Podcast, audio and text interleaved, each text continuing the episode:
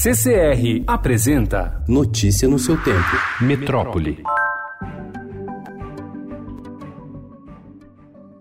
Prestes a completar um ano sob a gestão do presidente Jair Bolsonaro, o Ministério do Meio Ambiente é hoje uma pasta esvaziada, com boa parte dos cargos-chave sem comando, além de execução baixa do orçamento destinado aos principais programas que estão sob a responsabilidade do ministro Ricardo Salles. São os dados do próprio Ministério que atestam o esvaziamento administrativo do órgão e a paralisia de programas fundamentais para o setor. Hoje, conforme levantamento feito pelo Estado, Estadão há 25 cargos de confiança e comando na pasta que estão vazios.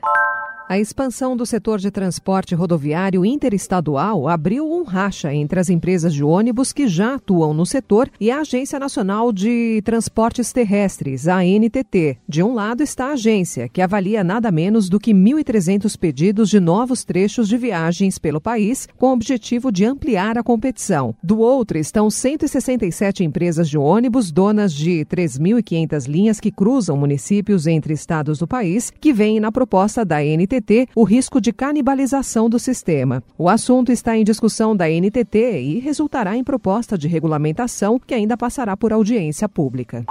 Risco de afundamento fará Maceió evacuar mais de 2 mil imóveis. É o que aponta um documento elaborado por agências do Sistema Nacional de Proteção e Defesa Civil. As fissuras, provocadas pela extração de sal-gema na região, vêm se agravando e causam apreensão entre os moradores. A área em risco tem hospitais, escolas e até estação de energia. Proximidade com lagoa pode causar alagamento.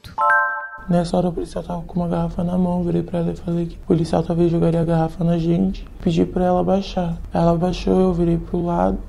Na hora que eu virei pro lado pra ver se o policial tava ali ainda, ele tá com a garrafa. Aí eu comecei a sangrar. Ele só mandou eu sair correndo. Garota de 17 anos diz que foi ferida por policial militar com garrafa em baile funk de Paraisópolis, em São Paulo. A adolescente precisou receber 50 pontos espalhados por testa, supercílios e queixo. Agora ela quer a responsabilização do agente, mas teme que o caso termine impune. Em nota, a Secretaria de Segurança Pública disse que todas as circunstâncias relacionadas à ocorrência desse fim de semana em Paraisópolis são investigadas. Notícia no seu tempo. Oferecimento CC CRI.